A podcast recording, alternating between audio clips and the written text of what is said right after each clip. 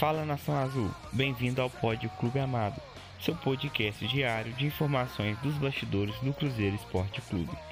Eu sou Yuli Ramon e a partir de agora você se conecta às informações do nosso clube amado.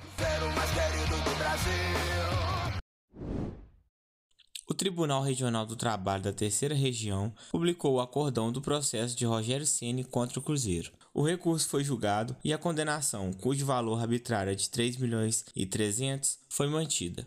A passagem de Rogério Ceni pelo Cruzeiro em 2019 foi curta. O treinador ficou menos de dois meses no cargo entre agosto e setembro, na temporada em que o time mineiro foi rebaixado. Foram oito jogos e apenas duas vitórias.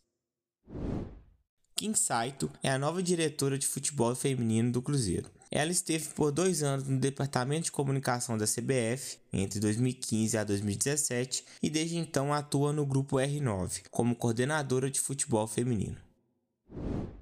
Com gols na reta final da partida, Cruzeiro e Internacional empataram por 1 a 1 nesta segunda-feira no Sesc Campestre, em Porto Alegre, pela nona rodada do Campeonato Brasileiro Feminino A1. O time gaúcho saiu na frente com Duda, enquanto Karen igualou para as cabulosas. Agora, as cabulosas somam 9 pontos e estão a uma posição acima da zona de rebaixamento em 13º lugar.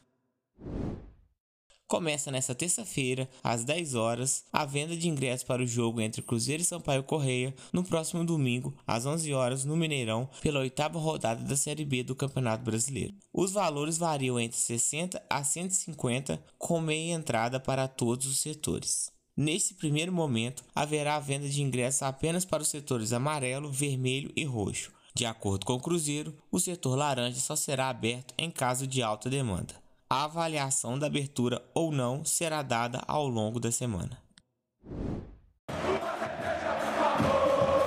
Esse foi o Resumão Pod Clube Amado, seu podcast diário disponível na sua plataforma preferida. Compartilhe com os amigos, siga e favorite.